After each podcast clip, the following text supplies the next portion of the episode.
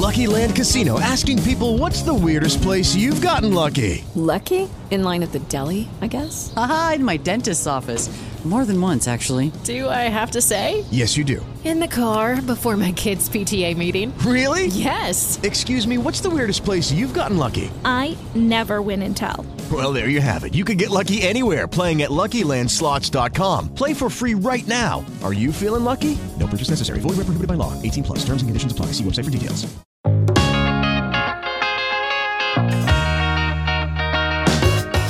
Galera, tudo bem? Eu sou o Caio Poltronieri e estreia nesse exato momento o Esportelas.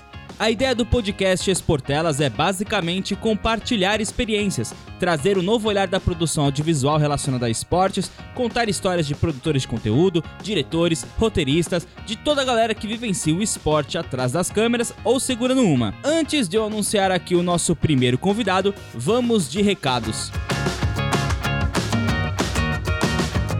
podcast Esportelas tem apoio e divulgação do OTDcast, plataforma de podcasts do Olimpíada Todo Dia, maior portal de esporte olímpico do Brasil. Para ficar atualizado de todas as informações do meio esportivo, acesse olimpiadatododia.com.br e sigam eles nas redes sociais também, arroba OTD oficial. O primeiro convidado do nosso podcast é um diretor, um filmmaker de prima. Especializado em conteúdo outdoor, ele tem um portifa que ó, é de dar inveja para qualquer um, com documentários exibidos até pelo canal off da Globosat. O nome da produtora dele é Sem Limite Filmes e o cara realmente não tem limite quando se trata de audiovisual.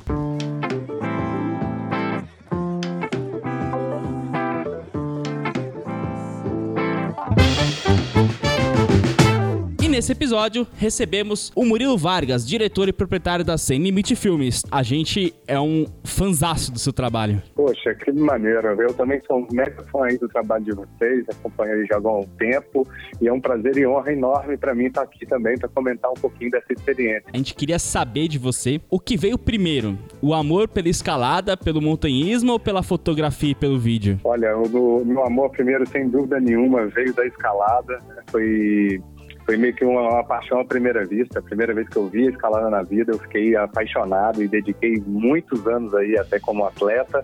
Mas confesso que o meu olhar mudou um pouco, né? Desde que eu ganhei a minha primeira câmera fotográfica, tudo mudou para mim, sabe? Eu acho que foi uma, uma mudança de, de perspectiva. E eu sempre quis trazer, de alguma maneira, né, para que outras pessoas pudessem enxergar e entender aquela minha paixão pela, pela escalada, eu gostaria sempre de mostrar aquilo que eu estava vivendo. E muita gente me perguntava, né, se o, o que que eu, o que, que era a escalada, onde que eu escalava, e era muito difícil eu apresentar para as pessoas. Então eu falei assim, cara, eu quero viver disso, eu quero fazer, eu quero contar para todo mundo o que são essas experiências da escalada. Então tudo começou com a escalada e depois com a fotografia, né, com a evolução tecnológica, os investimentos e a, e a digitalização da, das câmeras fotográficas, que sem dúvida facilitaram muito o mundo do audiovisual para muita gente e inclusive para mim. Então, eu comecei como fotógrafo e ao longo de uma longa caminhada eu fui migrando para a parte de, de, cinegrafia, cinema e, e vídeos, né? Acho que foi meio que natural e uma consequência né? Eu acredito que todo mundo que mexe de alguma maneira com audiovisual está envolvido também com, com a parte de vídeo seja às vezes até mesmo para contar um pouco da experiência pessoal ou não. Então é, foi um movimento muito natural para mim e, e, hoje eu me sinto um cara realizado. Eu acho que eu sou um cara muito feliz de fazer o que eu faço. Eu amo realmente o que eu faço e é, eu acho que é isso que me motiva a sempre seguir adiante nessa jornada. E quando foi que você começou a fotografar mesmo? Olha, já fazem aí mais de 15 anos, né, que eu, que eu ganhei a minha primeira câmera fotográfica. Na verdade, já fazem 18 anos que eu, que eu iniciei. E, e, e, fazem 20 anos que eu escalo. E aí, quando eu ganhei uma câmera fotográfica, né, eu sempre eu tive, tive né, uma carreira muito sólida no mercado de telecomunicações, já atuei como gerente de produto, como gerente comercial de diversas multinacionais francesa, é, japonesa, sueca.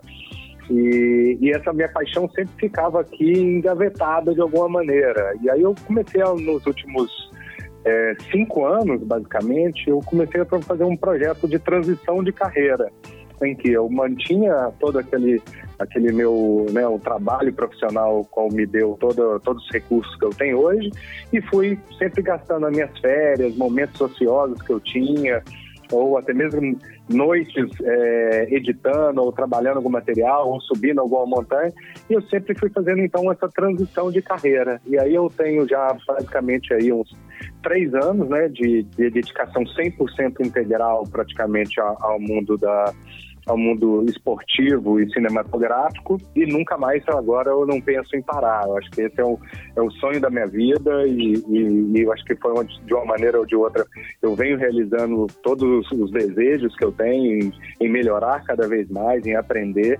E eu acho que nesse processo de transição foi muito importante também muita pesquisa, né? Eu acho que ele disse que hoje a gente tem diversas ferramentas seja audiovisuais aí, no próprio YouTube, enfim, Vimeo, todas essas existem diversos, diversos tutoriais, né? Então foi muita pesquisa envolvida. E foi como eu construí aí o meu, minha, meu né, eu ia abrir a produtora, né, que é a Sem Limite Filmes, e desde então eu venho me dedicando integralmente a projetos não única exclusivamente esportivos, mas também relacionados de alguma maneira com o mundo outdoor, seja ele esportivo ou seja ele também de alguma maneira ecológico, né? Eu sempre tive essa paixão pela, pela pela natureza, pelas montanhas, então eu entendo que é, que é muito fundamental dentro da minha das minhas atividades também sempre está propagando mensagens é, importantes, né, educativas e, e que de alguma maneira remetem à ecologia. Então, e foi alguns até de documentários aí que a gente vai abordar ao longo dessa, dessa conversa e que eu, que eu participei e que foram muito importantes aí para a formação do, do meu trabalho. E você lembra do, do seu primeiro trabalho remunerado como fotógrafo, como filmmaker, como, como cineasta? Olha, o primeiro documentário, né, não foi nem documentário, foi um trabalho fotográfico e que de alguma maneira eu fiz alguns vídeos também, foi para uma empresa renomada no mundo aí audiovisual, né, que é a Mountain Hardware, é, e uma iniciativa que aconteceu, na verdade essa não foi a primeira, né, a primeira mesmo foi, foi para Adidas, né, e foi quando realmente tudo mudou para mim. E eu acho que vale contar essa, porque essa foi um divisor de águas para mim. Uhum. Eu, a, a, foi, se não me engano, foi em 2011 ou 2012 eu fui convidado, né, para acompanhar, por eu já ter boa familiaridade no esporte, na escalada, e estava sempre acompanhando aí grandes nomes da escalada no Brasil, é, eu fui convidado para participar como foto, o segundo fotógrafo de uma, de um, de uma campanha para Adidas Outdoor. Né? Então veio o, o, quem hoje é o meu mentor e que foi quem, sem dúvida, assim, mudou todo o meu, meu panorama do, do mundo fotográfico, que ele chama Keith Legzinski é hoje um, das, um dos maiores nomes aí do mundo audiovisual, né, que produz uma série de documentários, seja para National Geographic, enfim, grandes marcas e grandes empresas desse mundo. E eu fui como segundo fotógrafo. E aí ele participar junto com ele foi, foi realmente muito especial. Primeiro porque ele apresentou para mim um mundo que eu desconhecia, que era o mundo do audiovisual, né, de produção e produção fotográfica com uso de luz artificial em ambientes outdoor, o que é muito pouco visto hoje, de fato, né? Que, é, que são esses estúdios fotográficos que você leva para o ambiente outdoor. Uhum. E esse foi um projeto e uma matéria, né, com grandes nomes até do, do grandes nomes do, do montanhismo mundial, né? É, foi o Kevin Johnson que veio, o Ben Huick, esses dois atletas de escalada da Adidas, eles vieram para cá. O Ben Huick, inclusive, protagonizou um dos maiores filmes até hoje da, da escalada, que é o The Demo junto com, com outra lenda da, da escalada. Então, é, participar e acompanhar eles nessa, nessa, nessa campanha, né? E eu acabei que eu fui também um pouco motorista da, da, da equipe. Então eu acompanhei ele em diversas é, visitas, né, ao, ao longo desse, dessa campanha. Então a gente foi para São Bento, Sapucaí, fomos para Ubatuba, é, foram depois para Itatiaia também. E, e, foi quando eu conheci essa lenda, que é o Kit Ladzinski. E aí ele me apresentou esse mundo que eu realmente desconhecia, né? E, então eu mudei um pouco a concepção do que, que é uma produção é, audiovisual, seja fotográfica, seja até mesmo cinematográfica, nesse mundo, porque ele, é, quando a gente foi para essa produção lá, tanto em Itatiaia quanto aqui no Rio de Janeiro, É, e ele levava aqueles holofotes de luz assim, realmente impressionantes que iluminavam quase que um prédio inteiro durante as suas composições fotográficas. E ele foi um cara muito receptivo, né? Ele basicamente ia tirando as fotos, eu ia ajudando ele a posicionar as luzes onde ele mandava e tudo aquilo ali foi para mim um grande aprendizado. E depois ele foi me mostrando, né, o resultado das fotos, como ele ia fazendo uma ou outra foto. E aquilo ali foi uma, foi um, realmente eu tive uma oportunidade que poucos tiveram e, e que mudou a minha concepção sobre como é esse mundo fotográfico. E foi engraçado porque ao final do, do né, da, da campanha e ele estava indo embora, voltando para os Estados Unidos, aí eu até pedi para ele, falei, olha, Keith, se você me permitir, cara, eu gostaria muito de comprar o teu equipamento antes de você voltar, né, por você ter uma facilidade de, de comprar nos Estados Unidos, a preços muito mais baratos do que aqui, e ele inclusive falou, falou, cara, tudo bem, vou vender para você, e sem problema, eu compro outro lá, mas ao final ele acabou tendo que viajar também direto para a China, para um outro trabalho, e aí a, a, aquela oportunidade que eu tinha, infelizmente, foi por água abaixo. Por quê? Porque ele não poderia correr o risco de viajar sem o equipamento. Mas aí, óbvio, ele me deu todo o suporte, me explicou bastante sobre como funciona o, o trabalho de luz. E, e, aí, ao longo de muito estudo também, né, a gente vai acaba aprendendo, né, o que, que é a fotografia, né? A fotografia nada mais é do que uma composição de luz. Então isso foi mudando meu panorama, né, do ponto de vista audiovisual. E aí desde então eu nunca mais parei, né, de tanto investir em equipamentos quanto também pesquisar sobre novas técnicas, novas é, enfim, novas técnicas também, e, e aí fui aprimorando cada vez mais o, o, o, trabalho. E hoje eu acho que é Acho não, eu tenho a, mais absoluta certeza que é um aprendizado contínuo, né? O mundo audiovisual é um mundo que muda muito constantemente. A tecnologia veio aí, sem dúvida, para para mostrar que esse, esse mundo ele vai continuar mudando ainda por muitos anos. Então eu acredito que eu sou um mero aprendiz, né, da, da tecnologia que, que vive mudando aí sempre. Então, é, não só hoje, como amanhã eu vou estar continuando aprendendo. Acho que é a única certeza que eu tenho desse mercado. Até porque nessa área a tecnologia ela muda constantemente, né? Todo ano estão lançando um equipamento novo, tudo um jeito novo. Queria saber de você, eu acho que, é, bom, na minha opinião, é, as pessoas que trabalham com vídeo hoje, iniciaram na foto, quando elas migram pro vídeo, elas conseguem ter um nível de trabalho, um nível de produto muito acima das pessoas que, que já iniciam no vídeo. Você acredita que ter começado na, na fotografia influenciou bastante também? Ajudou bastante nessa migração, nessa transição para produção de vídeo? Olha, eu acredito muito nisso, né? Primeiro porque o princípio básico da fotografia, ele é bem semelhante à questão do vídeo, né? Com relação à composição, é, composição do, eu falo não só do, do o básico mesmo, né? Sobre como expor, uh, expor luz, compor um ângulo ideal para sua foto,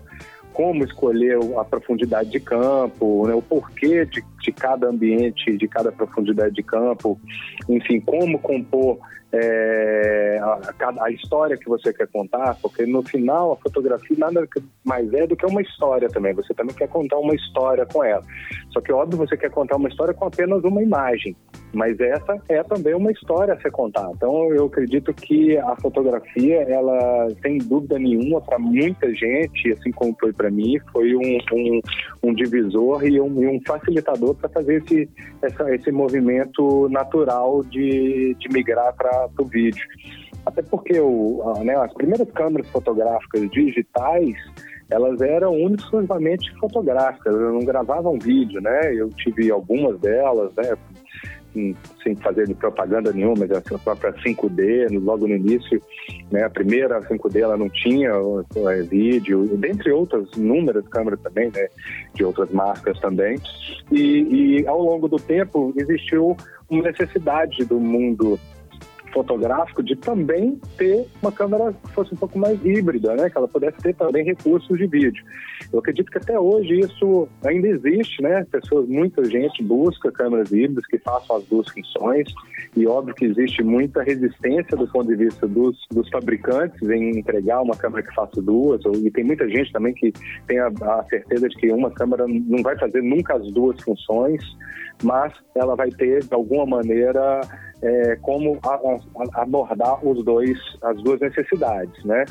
Então, eu, eu não tenho dúvida nenhuma que a escola em cima da fotografia ela é um ótimo caminho para quem vai iniciar na parte de, de composição de vídeo e construção de vídeo e construção de uma história. Acho que é fundamental. Então, quem queira iniciar, que comece né, na fotografia, entenda composição, como fazer né, a, a, a, contar a história. Então acho que é sem dúvida o melhor caminho aí para um aprendizado. E você citou que, que a sua produtora, né, a Sem Limite Filmes, ela não só trabalha com esse segmento do esporte, com, com escalada, qualquer área de trabalho hoje da Sem Filme, além do desse, desse tipo de segmento? Olha, é, sem dúvida nenhuma, né, a Sem Filmes ela tem especialidade no mundo outdoor, mas eu nunca quis deixar como se fosse um mundo exclusivo, né? Por exemplo, é, e, e óbvio que ela, a gente produz tanto coisas indoor quanto coisas outdoor, mas óbvio, as nossas histórias, a maior parte delas são do mundo outdoor.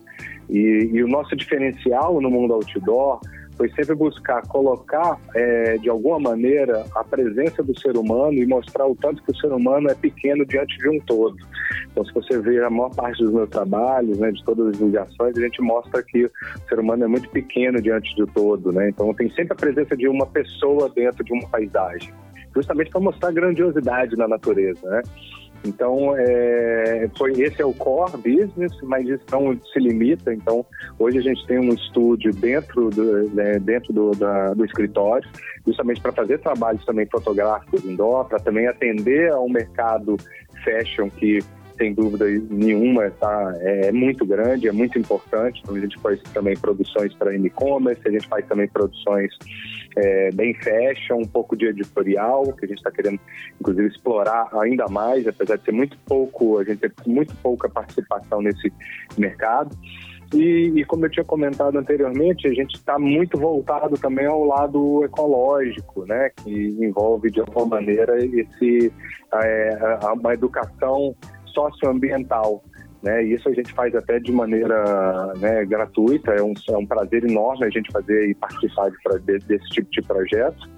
Então a gente está sempre aí colaborando com, não só como divulgando, mas até mesmo produzindo também materiais para empresas que estão voltadas à, à, educação ecológica, justamente porque a gente entende que o Brasil é um, é um país que, que tem as suas deficiências é, socioeconômicas e, e isso se agrava e mostra que a gente precisa também eh, fazer um pouco a mais do que em outros mercados, né? Então a gente acredita que passar boas mensagens, transmitir mensagens socioambientais, socioeducativas, né, são muito importantes. Então hoje nosso foco, apesar de ser outdoor, a gente também trabalha muito na parte de produção indoor, seja retratos, enfim, e, e também o meio um pouco meio fashion também. Eu adoro as fotos que você publica no Instagram lá da Sem Limite Filmes. Uma coisa assim, pra, quem não conhece, até indico lá, entra lá, arroba Sem Limite Filmes. Você que, que gosta desse tipo de, de fotografia, desse tipo de vídeo, desse tipo de, de lifestyle,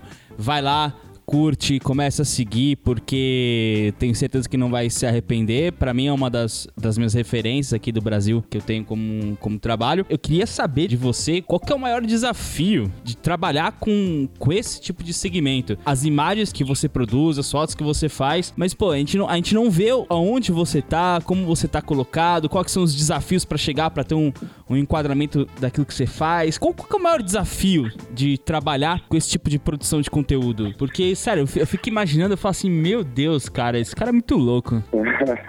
Pô, que isso, obrigado aí primeiro pela, primeiro pela recomendação.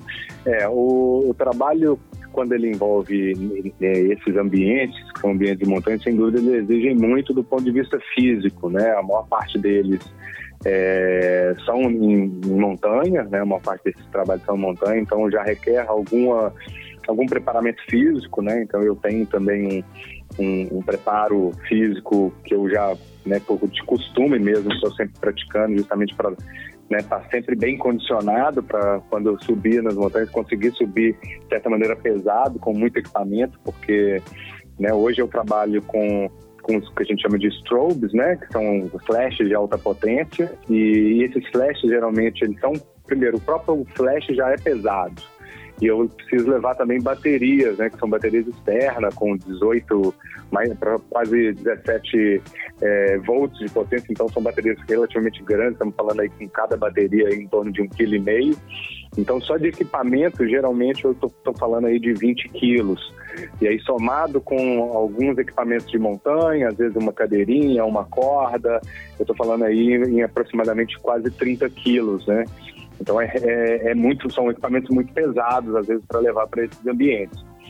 Algumas das vezes eu até divido um pouco do peso com os próprios atletas, com qual vão protagonizar cenas, mas eu acredito que o maior desafio é, é estar tá com o preparo físico em dia porque por mais curto que seja uma caminhada para ir para esses ambientes, ela passa a ser muito desafiadora porque você está com, com peso e o peso é, é muito é muito desgastante, sabe? Muito mesmo. Então, então eu tô eu venho sempre preparando não só fisicamente, mas até mesmo psicologicamente. E eu acredito que a maior dificuldade também é, é a, a, a, como se posicionar, né? E, e, de certa maneira com uma segurança. Então teve projetos aí que eu tive e a oportunidade de cinegrafar que era literalmente todo mundo preso na montanha, né? Então você tem que, obviamente, estar ali com todo o seu, seu conhecimento de técnicas verticais em dia, para que você possa estar se protegendo e até mesmo protegendo a quem você está cinegrafando. Então, sempre quando eu estou fazendo trabalhos na vertical, eu não só levo a preocupação da segurança comigo, mas eu levo também com o próximo, né? Porque na escalada, principalmente, a gente tem aquela preocupação de estar fotografando, cinegrafando o, o atleta de cima. E por que de cima, né? Todo mundo pergunta, pô, primeiro porque você quer mostrar a expressão do atleta, né? O, a, a expressão de medo, às vezes de, de força, e você nunca conseguiria se você filmasse de baixo. Sim. Então é importante que você esteja muito bem posicionado acima para você pegar ali a expressão da, do, do atleta. E, e aí sempre vem aquela preocupação, pô, você fica com a câmera na mão?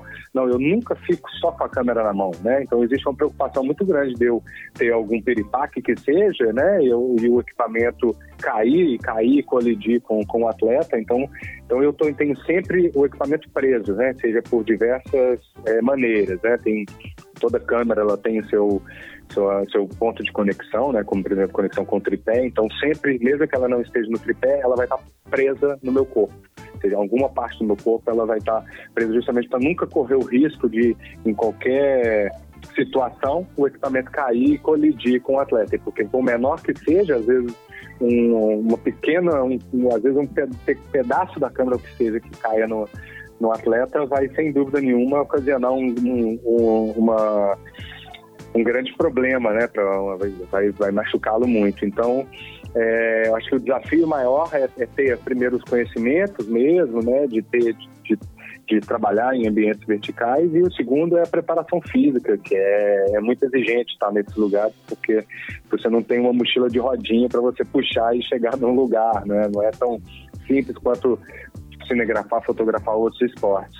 Então eles exigem muito do, do condicionamento físico. Eu acredito que esse seja o, o principal principal desafio, vai. E um dos seus últimos projetos aí lançados, eu vi lá um, um trecho do filme, se não me engano, no filme mesmo tem, agora não tô lembrado. No, no filme Origens, que, que você fez lá pro canal off, você tá pendurado no pêndulo. Como que você lida é, na hora que você tá gravando ali? Porque, porque você tem ali um momento do atleta, né? Porque o atleta tá lá, vamos supor, o César tava lá, bateu um vento lá, você gira. Como que é trabalhar isso? Porque, porque tipo, um, um fator você pode perder o um momento ali da, da decisão do atleta de, de avançar, de... Como é que é trabalhado isso? É, poxa, ótima pergunta, porque isso aí até é uma dúvida de muita gente, até mesmo alguns escaladores também que que querem fazer um videozinho ou outro. Então, assim, a verdade é que, primeiro, você precisa de dois pontos, né, para nunca rodar.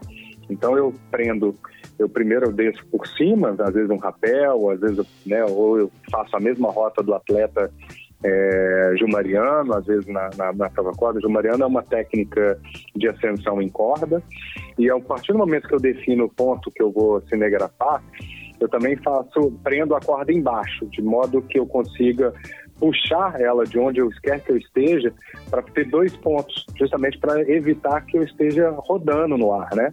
O filme Origens mesmo, ele exigiu muito do ponto de vista técnico, porque além de você estar num ambiente que tinha muito vento ali, ali era um túnel de vento, então ventava muito onde eu estava, tanto que assim, sentia muito frio também, além da, do, disso, eu tive que operar também com estabilizador eletrônico de mão, justamente porque era um, um, lugar que o vento batia e qualquer vento, por menor que seja também, batendo na câmera ali, em você no seu braço, a tendência é você gerar um, algum tipo de movimento. E por menor que seja, você perde ali um momento super importante da, da, do filme.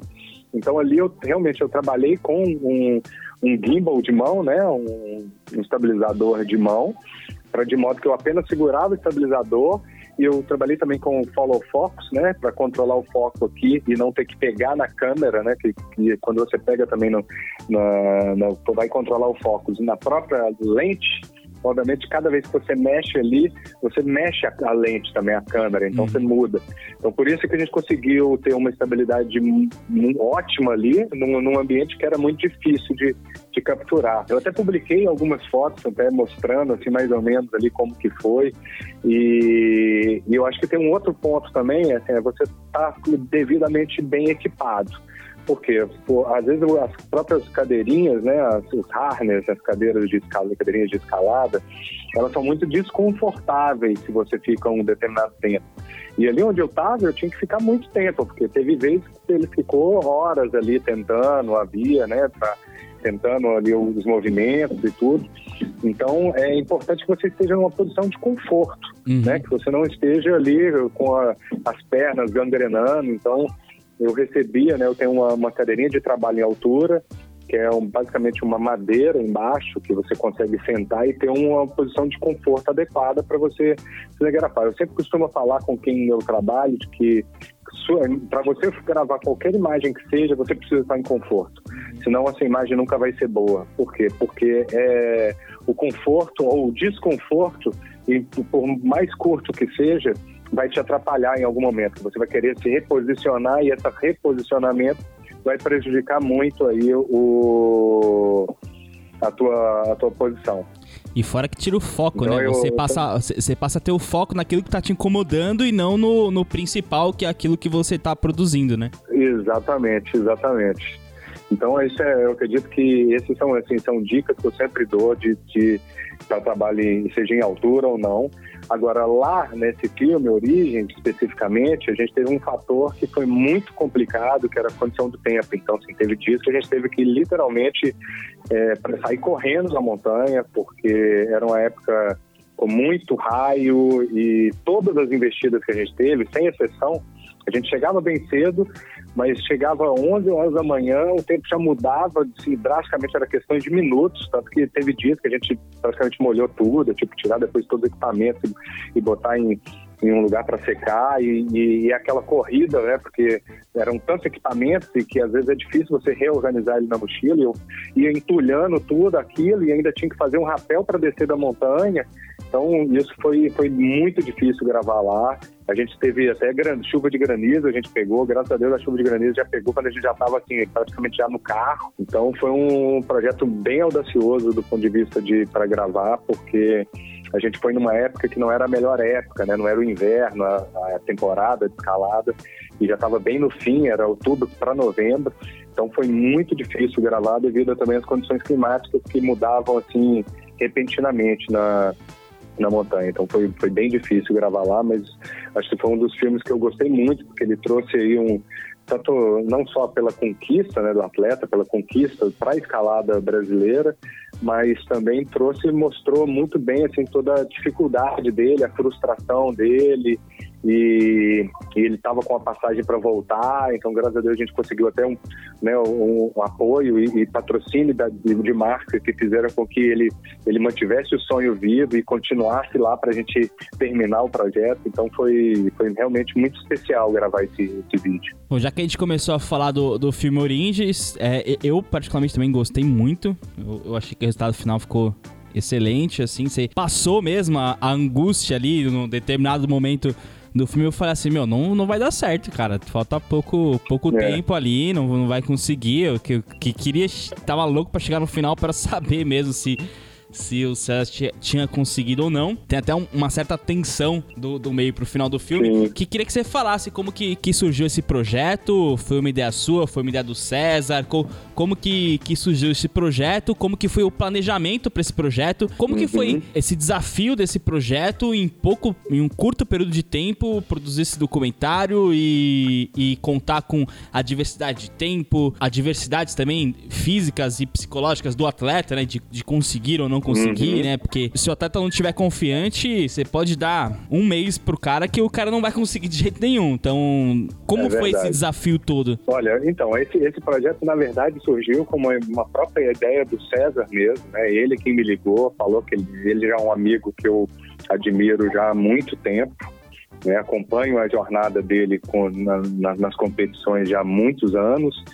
E quando ele me ligou falando que ele estava vindo da Itália para o Brasil justamente para esse projeto, para dedicar esse projeto, é, primeiro eu já não, não hesitei, né? Eu já sabia que era um projeto bem audacioso. Primeiro por vir de um atleta de ponta, né? O, querendo ou não, ele é o, hoje o melhor atleta já posicionado em uma competição mundial, então um cara que tem todo o respeito de toda a comunidade. E, e segundo porque eu já o conhecia, então eu sentia, eu via o, o, o amor que ele tinha é, por, por esse projeto, né? Um projeto que, que ele começou e contou boa parte da história da vida dele, né? Que inclusive conta um pouco do filme. Uhum. E, e aí, quando ele me chamou, eu já não tinha dúvida que era um projeto difícil.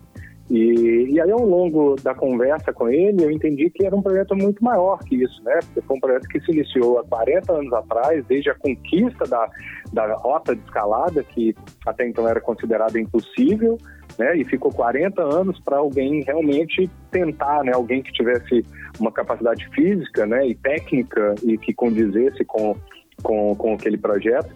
E então eu não tinha dúvida nenhuma que era uma linda história para contar. Só que tudo isso aconteceu muito repentinamente, né? Porque ele me avisou e eu estava praticamente faltando menos de um mês para ele vir. Então não teve aquele planejamento ou aquela aquela busca de, de conseguir patrocínios, inclusive, para que pudessem, inclusive, pagar, arcar com todos os custos, né? Desde a vinda dele, etc. Então e, e, isso também limitou um pouco até os recursos do ponto de vista audiovisual. E aí o que, que eu fiz foi, eu falei, cara, o projeto é muito legal, eu vou de qualquer maneira, porque um projeto com essa magnitude, com esse atleta que tem todo respeito e a minha admiração, eu falei, eu vou de qualquer maneira e vamos gravar. Então eu acabei indo sozinho gravar, até por conta de ser um projeto que envolve muita técnica de montanha, já é uma escalada para chegar até a base da via, é, então eu, a gente acabou tendo uma equipe bem reduzida, né? Que foi basicamente eu, o, o, Eliseu, que deu todo o suporte, tanto técnico quanto a gente precisou trocar as chapeletas da, da, da via, né? Reposicionar algumas delas. Algumas, como tinha 40 anos de, de idade, elas basicamente se soltaram na mão do César. Assim, teve uma que foi impressionante. Ele foi desparafusar, o parafuso quebrou na mão dele, desparafusando com a mão. Então não tinha segurança nenhuma ali. Então teve um processo também de, de troca, que foi de troca e reposicionamento de chapeletas para preservar a segurança do atleta, que foi muito importante. E aí a gente contou isso de alguma maneira no vídeo, mas eu confesso que ao longo do projeto eu comecei a ver a frustração do César em tentar, tentar e não conseguir. E aí quando a gente, quando ele se sentia bem, ele já estava com aquela convite que, ia ser aquele dia bom. A gente chegava até, até às vezes a parede da vida, começava a escalar e já caía uma chuva, a gente já tinha que correr. Isso tudo foi frustrando ele muito. E essa frustração a gente começava a sentir, a gente que estava acompanhando ele, tanto eu quanto o Eliseu, é, quanto até o Léo também, que, que ajudou muito a gente nesse, nesse processo. E foi um processo longo, foram 22 dias acompanhando ele. Obviamente não foi os 22 dias na parede, porque a maior parte dos dias choveu muito. Outras a gente chegava aí, mas aí o, o tempo fechava, a gente não conseguia nem ir para tentar a via. Então isso, ao longo do tempo, foi frustrando muito ele, que começou a ter dúvidas se ele conseguiria ou não finalizar o projeto. Mas em momento nenhum eu, eu, eu, eu, assim, eu não tive uma confiança nele, eu tinha certeza que ele ia conseguir. Eu acho que e foi, foi isso também que ajudou muito a ele. Eu acho que não só eu, como o Eliseu, tanto o, o André Belezoski, é, o Léo, todo mundo que de alguma maneira participou ali do projeto e acompanhou, acho que ninguém nunca hesitou a capacidade dele, sabe? A capacidade, a dedicação, até mesmo assim a, a, certeza de que ele iria conseguir, sabe? Assim, então, acho que isso foi também dando força para ele, né? Ele eu via ele acompanhava as ligações dele para Tati, a esposa dele, e então assim, eu via que ele estava frustrado, era, era, muito visível assim, no semblante dele, sabe? Só que a gente tava, ficou ali convicto, depois de um, vários dias de muita chuva, a gente começou a entender que ele realmente estava precisando de uma energia a mais. E, e aí foi quando a gente viu que tinha uma perspectiva boa de tempo. E aí ele, ele já começou a sentir aquela energia, eu acho que era a energia até da própria montanha, do ambiente que a gente estava, tudo isso foi meio que fortalecendo ele. E aí no dia que a gente foi, que era o dia D mesmo, que foi o dia que, ele, que a gente sentia, assim, parece que tudo conspirou a favor. Era um dia bonito, né? A gente acordou, tomou um café da manhã, forte. Então, assim, ele, ele já se sentiu bem e naquele momento a gente falou assim, cara, é hoje, é hoje, não vai ter escapatória, é hoje. E aí foi como bem esperado. Só que a gente teve esses momentos também ao longo da, da, da, da aventura e, e que acabaram não acontecendo. Então, a gente via que ele tinha ainda uma, uma dúvida, mas a gente nunca desistiu dele e, e, eu acho que nem ele mesmo, né? Tanto que ele conseguiu. E foi lindo, assim, gravar esse projeto, porque acho que foi uma das maiores conquistas, né, para a escalada do Brasil, ainda mais um, um, lugar tão icônico quanto a Pedra do Baú, né, que tem uma história tão grandiosa para o cenário do montanhismo brasileiro e não só brasileiro, mas principalmente paulista. Então foi, foi lindo gravar essa história, cara. E um atleta que, sem dúvida, merece todo o respeito e respaldo da comunidade, né? Eu acho que eu espero muito que esse projeto abra muitas portas para ele, porque a gente tem ainda muita história para ouvir dele, pode ter certeza disso. E, e, assim, se depender da Sem Limite Filmes, eu acho que a gente vai estar sempre lá para contar as histórias dele. Você não fica com medo, não? De que a gente vê lá você pendurado, você tem todo o trabalho de se posicionar antes, né, do, do, do atleta pra, uhum. pra, pegar esse take aí de, de cima, pegar a expressão, pegar a emoção, pegar a ansiedade, pegar a força e tudo mais que o atleta tá fazendo. Como você lida com medo na, na sua profissão, documentar esse tipo de coisa, sabendo que, que envolve um risco, que tem que se preocupar com segurança. Como que, que você dá com medo? Olha, eu, eu, eu tenho. Eu sempre falo, né, que quem tem cu tem medo, né? Então, acredito que todo mundo tem medo. E eu acho que acho que é uma questão de, de da experiência mesmo que a gente vive ao longo da vida, né? Eu sou há 20 anos aí como, como escalador, já participei de algumas inúmeras aí é, produções e escalei muito ao longo da minha, da minha trajetória, então eu não tenho dúvida nenhuma que todo esse caminho que eu percorri é, como escalador me, me fortaleceu muito para estar muito bem preparado, familiarizado com, com esses ambientes. Então, eu acho que facilitou muito né, isso para minha para minha experiência, mas eu não nego, acho que e, inclusive, é até o motivo de eu estar ali. Eu também gosto desse sentimento do medo, eu gosto de estar num ambiente que é, de certa maneira, um pouco desconfortável. E, e em função desse, de, de, exatamente disso, é porque eu estava ali. Eu estava buscando também me superar. Eu acho que é um, é um processo meu também de superação, de... Às vezes eu, eu me vejo como um atleta, sabe? Eu, eu juro, eu, eu tô ali de pendurado, mas eu tô sentindo o medo que ele tá sentindo, eu tô sentindo a aflição que ele tá sentindo, eu, eu, eu, eu, eu tento realmente fazer uma imersão em todos os sentimentos que ele está passando ali também. Então, assim como eu tinha o meu medo ali de estar tá ali, de ir lá, subir, fazer o rapel, me posicionar no lugar que, que era o, o lugar ideal para filmar, eu começo também a sentir esse medo, mas aí, uma, de certa maneira, eu vou me adaptando, né, cada vez mais, até o momento que eu já falo assim, poxa, agora eu já estou confortável aqui. E é exatamente o momento que o atleta começa a, a escalada dele. E quando ele começa a escalada dele, volta todos aqueles sentimentos, mas não meus mais, e sim dele né, do atleta. Então eu visto muita camisa do atleta porque eu começo a sensibilizar tudo aquilo que ele está sentindo. E eu acho que isso é, é, muito importante também como filmmaker, você entender o sentimento do atleta, entender a cada momento que ele está vivendo, justamente porque é assim que você, só dessa maneira que você vai conseguir também transmitir uh, no filme, né, um, uh, aquilo, aquele momento que ele está vivendo. Mas eu não nego, eu também tenho medo, é natural. E toda vez que eu desço da montanha, eu falo assim, porra, mais uma etapa concluída, dá aquele alívio.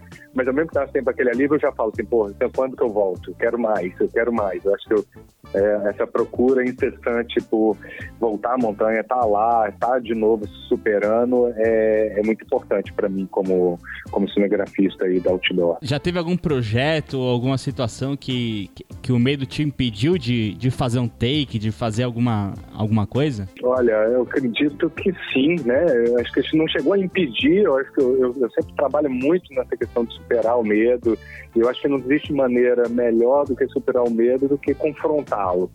É... Só que o medo também é também um é, o, é, o, é até onde vai o limite da sua segurança, né?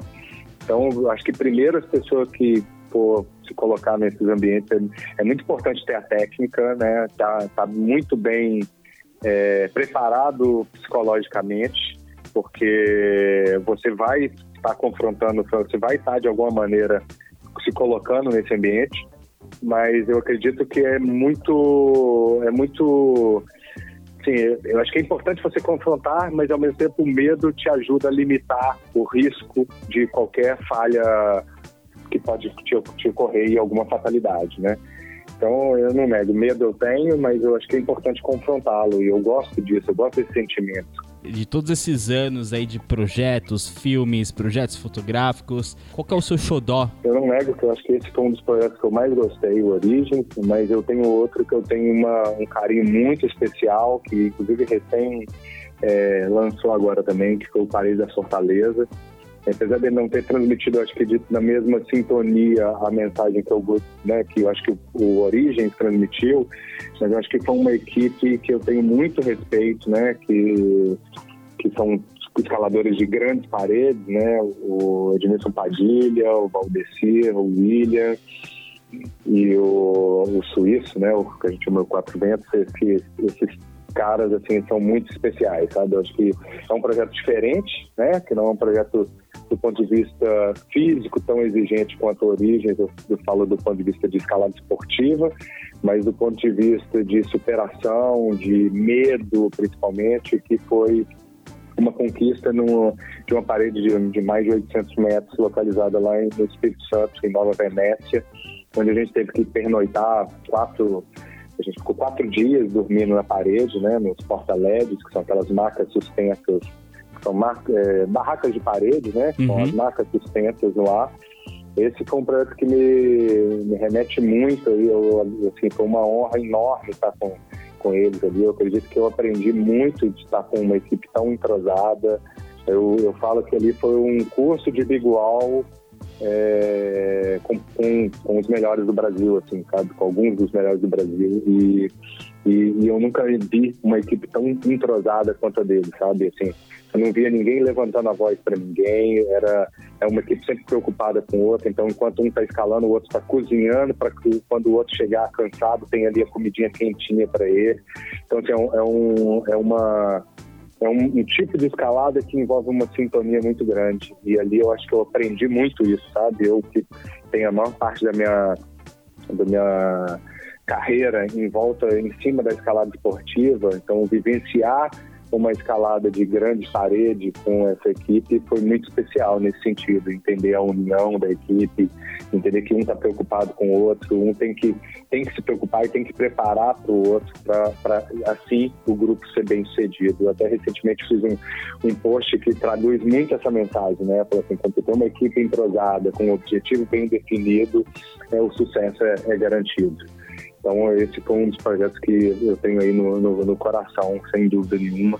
Inclusive, a gente está planejando aí próximas investidas aí em breve. Então, em breve a gente vai ter aí ó, novas grandes aventuras aí nas paredes aí brasileiras. Quanto tempo da ideia desse, desse, desse projeto do Paredes da Fortaleza o produto final? Basicamente, em termos de concepção prévia do projeto, a gente está falando aí de um mês e meio, pelo menos. Óbvio que todo mundo tem as suas responsabilidades, né? Tem as burocracias também. Então, foi, diria, dois meses antes do projeto e o projeto aconteceu com um pouco mais de 15 dias, acho que foi quase 20 dias. A gente tinha uma janela de 20 e poucos dias, mas a gente acabou concluindo antes, mas não foi uma conclusão devido porque a gente tinha o plano até mesmo de tentar livrar a via, né, livrar todas as enfiadas, ou seja, que eles pudessem também escalar todas as enfiadas sem o auxílio de equipamentos artificiais. E isso não aconteceu, e aí o outro motivo desse projeto ter sido tão especial foi porque eles dedicaram tantos esforços para concluir o projeto no menor tempo, porque eu estava esperando meu filho, então minha esposa estava grávida, e, e eu já houve alguns manifestos dele de que queria nascer antes do previsto e isso foi criando assim uma, uma primeiro uma ansiedade muito grande em mim já estava assim em vias de abandonar o projeto porque eu não queria correr o risco de, de perder o nascimento do meu filho e então eles apressaram muito, né, tanto do ponto de vista físico, então foi muito exigente fisicamente porque todo mundo se comprometeu e, e exigiu muito de si para que o projeto se acontecesse no menor prazo possível. E, e, ao chegar no topo da montanha, eu fui, né, fui surpreendido. Eles fizeram uma mensagem com, com o nome do meu filho, que nem tinha nascido ainda.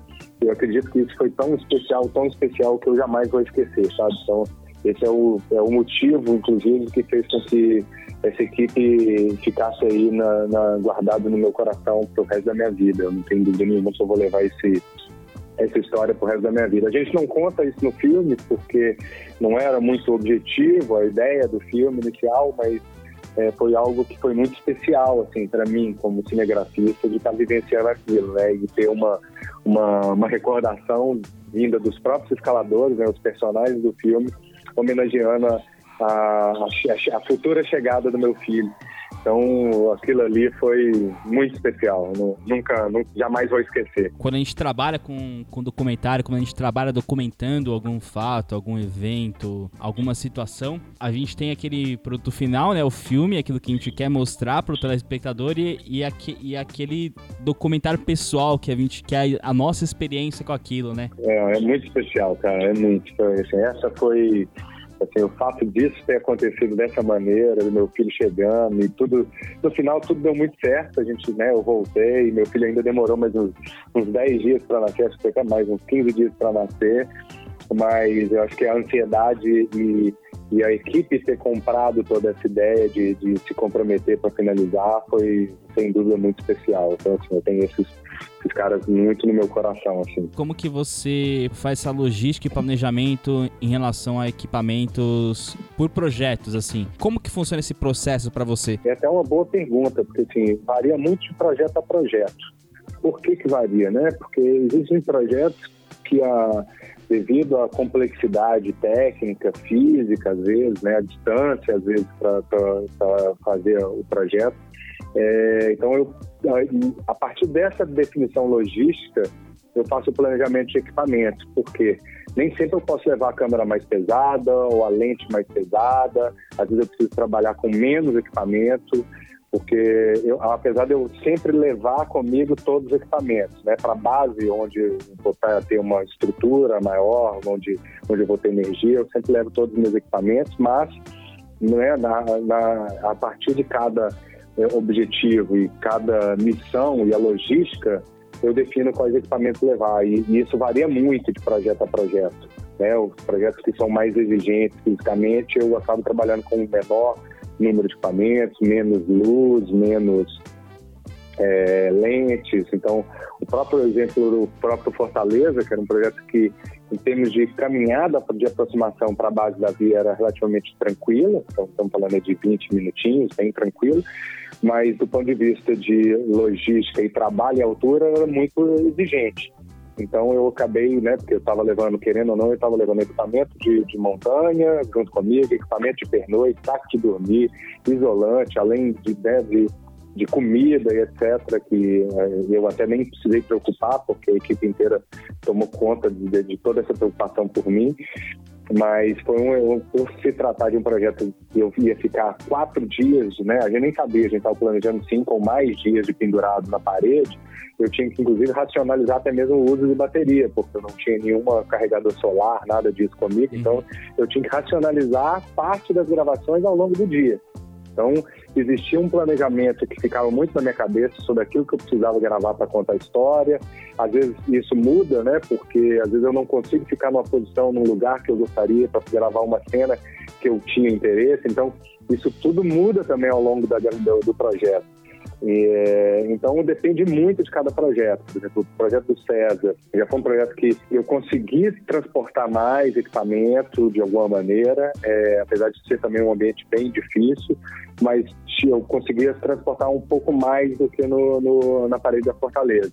Então, na parede da Fortaleza, basicamente, eu trabalhei com uma câmera, levei duas, aliás, uma de backup, eu sempre levo uma menor de backup, caso uma estrague, caia, quebre, bata na parede. Cair não cai porque está sempre prevenindo, mas que bate na parede e quebra, eu tenho um backup pequeno, normalmente câmeras mais pocket camera mesmo, que eu chamaria. Uhum. Agora, projetos com o qual eu tenho uma flexibilidade, a gente vai subir e voltar todo dia, então eu planejo, já ah, hoje eu vou levar o drone maior e que, que vai fazer uma imagem melhor, com com uma melhor luminosidade e uma câmera que eu vou trabalhar mais de detalhe. Ah, e no outro dia, vai ser um outro dia, poxa, eu vou levar essa porque, poxa, ah, esse é o dia D, o dia importante, esse precisa estar com a melhor câmera, a melhor lente, a lente que vai traduzir aquela mensagem da melhor maneira. Então, isso depende muito de cada momento, cada situação, né, cada é, fase mesmo do projeto.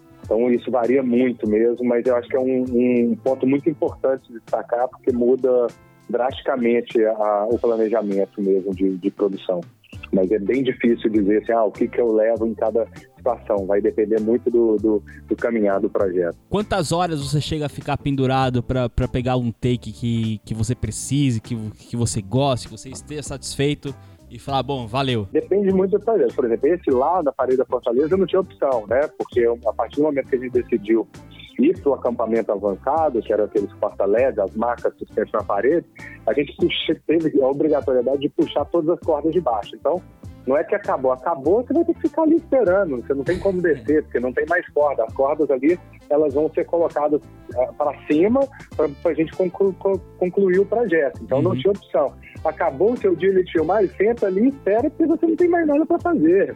Então, é é diferente, mas é, o, do, do ponto de vista de escalada esportiva, eu, eu acredito que é importante, às vezes, sempre manter a câmera ligada para buscar, às vezes, um áudio importante, que às vezes você só vai pegar se você estiver com a câmera ligada ali. E, então varia muito, mas eu acredito que a cada eu falo assim, tentativa, todas as tentativas que, por exemplo, o César teve e, e outras eu estou ali gravando, né? Enquanto eu estou ali, eu vou estar ali praticamente dedicado ali, né?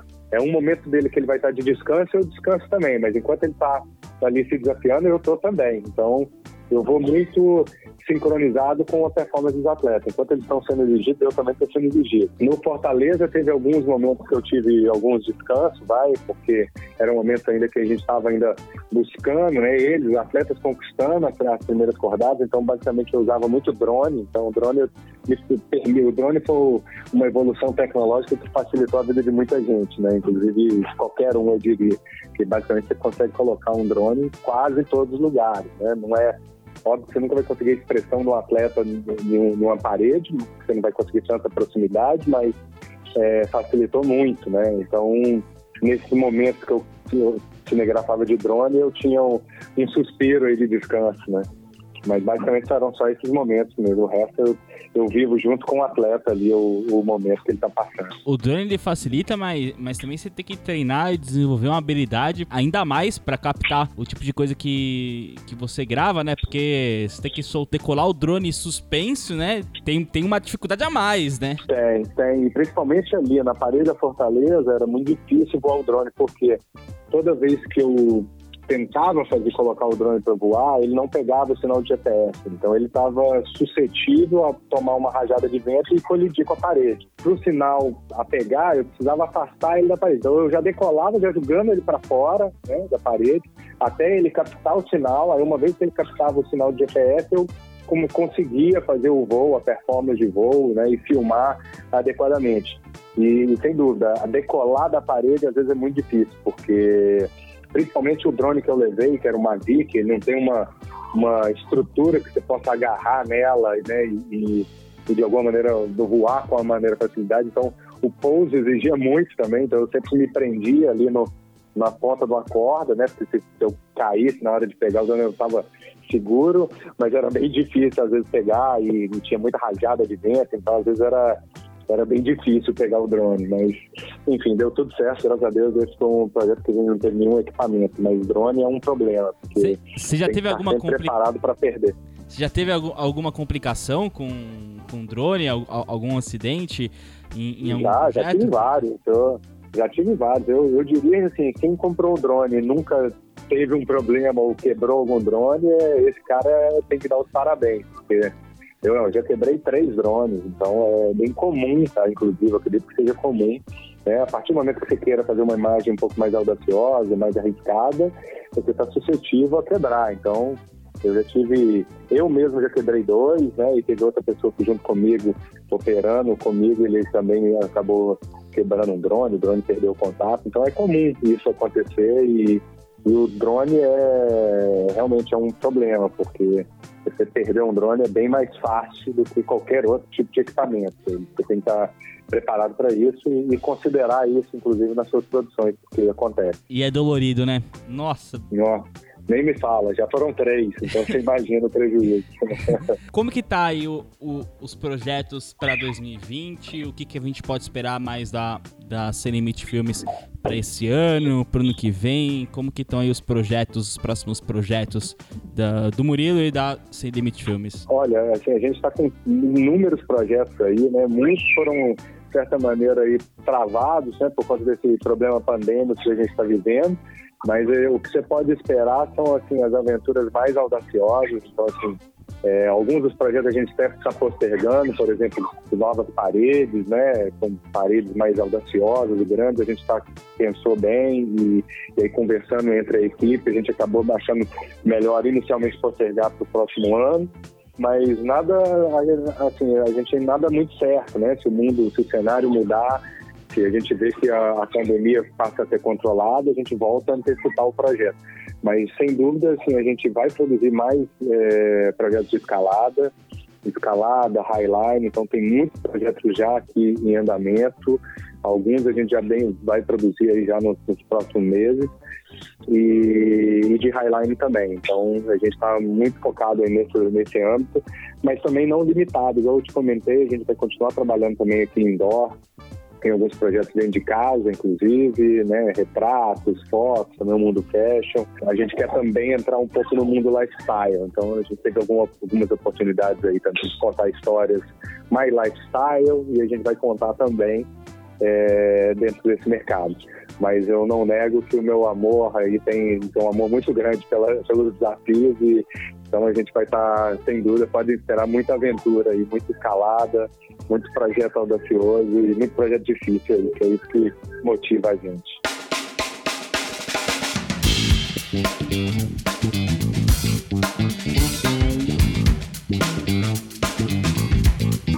Queria agradecer você pela participação, pela, por essa disponibilidade de tempo, por esse bate-papo, troca de experiência. Muito obrigado mesmo, viu, Murilo? Poxa, eu agradeço aí pela oportunidade de estar falando aí com, com um canal tão importante e, e tão renomado. Obrigado aí pela oportunidade mais uma vez.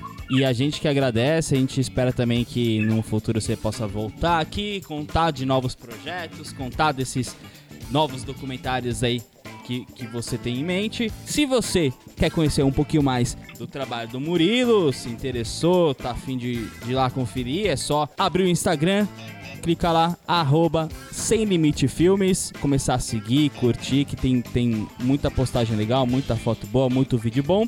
E esses dois filmes que a gente abordou aqui no podcast, o tanto Origens quanto Paredes da Fortaleza, eles estão disponíveis, se não me engano, no Globoplay, né? Pelo canal Off. Exato. vale muito a pena, são dois documentários animais, assim, incríveis aqui. Quem gosta de escalado, quem gosta do esporte, quem gosta de audiovisual também, porque, porque já assistiu, você, você vê o desafio que é produzir esse tipo de conteúdo. Um grande abraço aí, pessoal.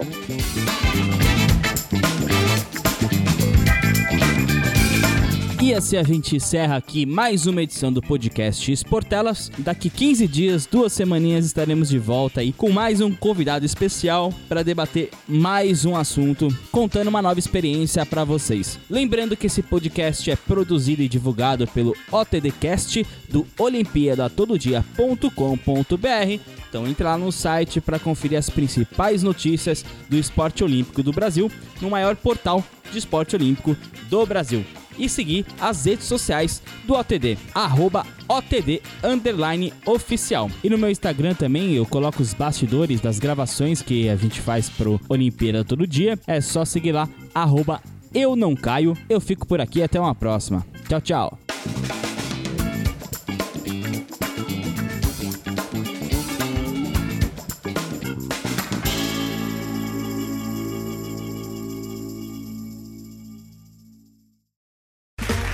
Okay, round two.